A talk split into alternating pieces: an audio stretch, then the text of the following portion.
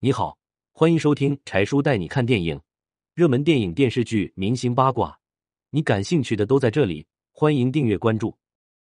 于和伟从小吃大姐奶水长大，姐姐去世，他却没掉一滴眼泪。网友冷血。于和伟大姐去世，于和伟一滴眼泪都没掉。网友指责于和伟冷血。于和伟表示：人都没了，哭有什么用？我心里压着一块石头。什么石头呢？一种无法报恩的遗憾。于和伟的妈妈是高龄产妇，在四十五岁的时候才把于和伟生下来。于和伟上面还有八个兄弟姐妹，其中大姐比他大了二轮。于和伟生下来的时候奶水不够，喂不活于和伟。恰巧大姐也生了孩子，于和伟和外甥女一起吃着姐姐奶水长大的。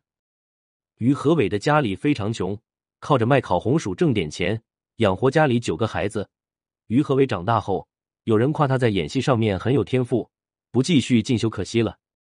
于和伟想去上戏念书，但七百块的学费对他家来说是天文数字。大姐为了支持弟弟的梦想，咬牙把家里的东西能卖的卖了，凑出四千块给于和伟，让他带着去念书。大姐患癌，在医院弥留之时，于和伟身在外地赶不回来，大姐最终没能看见最爱的弟弟最后一面。葬礼上，于和伟一滴眼泪都没掉。有人说他冷血狠心，但于和伟表示自己当时哭不出来，遗憾比伤心更大。他还没来得及混出个人样，还没来得及报姐姐的恩，还没来得及让姐姐家过上好日子，什么都还没来得及，姐姐就走了。那种遗憾压在于和伟的心上，一压就是很多年。